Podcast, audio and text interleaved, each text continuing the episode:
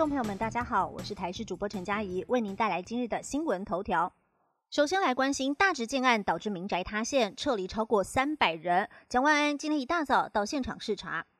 位在台北市中山区大直街九十四巷一弄的建案基泰大直疑似施工酿灾，在昨天深夜有五六栋的房屋倾斜龟裂，甚至出现了二楼变一楼的状况。市府深夜紧急安置了周边三百六十七位住户，而初步研判施工工地的地点现场因为向下开挖了三层，但没有马上做大底，造成连续壁都已经破裂，立刻采用了灌浆方式，让压力再把它撑回，维持平衡。台北市长蒋万安在今天一大早九点也二度前往视察，而根据当地居民的描述，在昨天晚间七点多接近八点的时候，听到砰的一声巨响，没多久，周围的建案基泰大直的工地主任就到楼下大喊，要大家赶紧下来疏散，房子要倒了。所有人听见之后，立刻冲下楼，发现房屋出现了倾斜状况，而且越来越严重。台北市消防局在昨晚八点三十四分接获通报之后，立刻应变中心的同仁前往现场查看，并且成立了指挥所，疏散周边的住户来进行安置。台北市副市长李四川也在昨晚十点二十五分抵达现场指挥，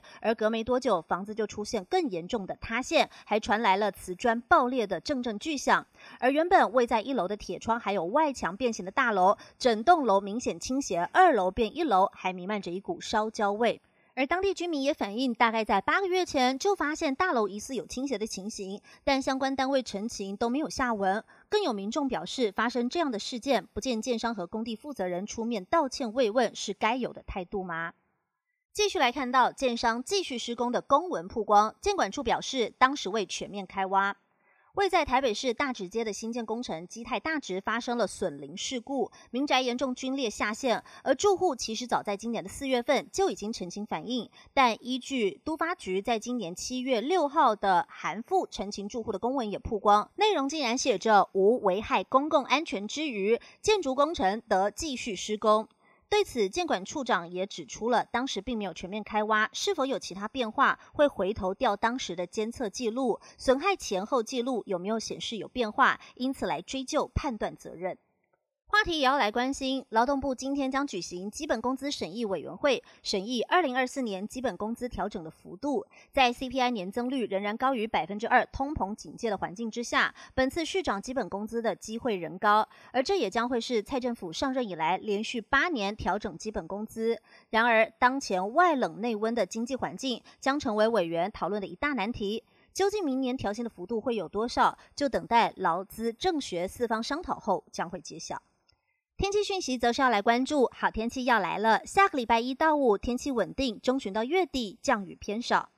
最近大雨狂下，不少地方出现了积淹水。不过，气象专家贾欣欣指出，下个礼拜一到礼拜五的天气会比较稳定，在九月中旬之后到九月底降雨量偏少，而即日起到礼拜天，苗栗以南西北雨增加，呼吁民众要多加注意。而另外，台湾附近目前都是低压带，原本冲绳南方有热低压或台风生成的机会，但现在看来几率偏低，只有四到五成。而在较东边，则是有七到八成的发展机会，要注意十号、十一号热低压或者是台风生成的可能。而近期的资料也显示，在九月中旬到九月底降雨量偏少，十月初开始北部的降雨会逐渐转为偏多的趋势，但后续不确定性仍然偏高，要留意最新的预报资讯。国际话题则是要来看到欧洲最懒公民躺平大赛，二十天未分胜负，参赛者简直被宠上天。位在欧洲巴尔干半岛上面的蒙特内哥罗，在上个月十八号举行了第十二届最懒公民大赛。目前赛事已经进行到了第二十天，参赛者从二十一人被刷掉了三分之二，只剩下七个人持续躺平。等到优胜者出炉之后，应该能够突破去年冠军创下了一百一十七小时连续躺平的最懒纪录。以上新闻由台视新闻编辑播报，感谢您的收听。更多新闻内容，请锁定台视各界新闻以及台视新闻 YouTube 频道。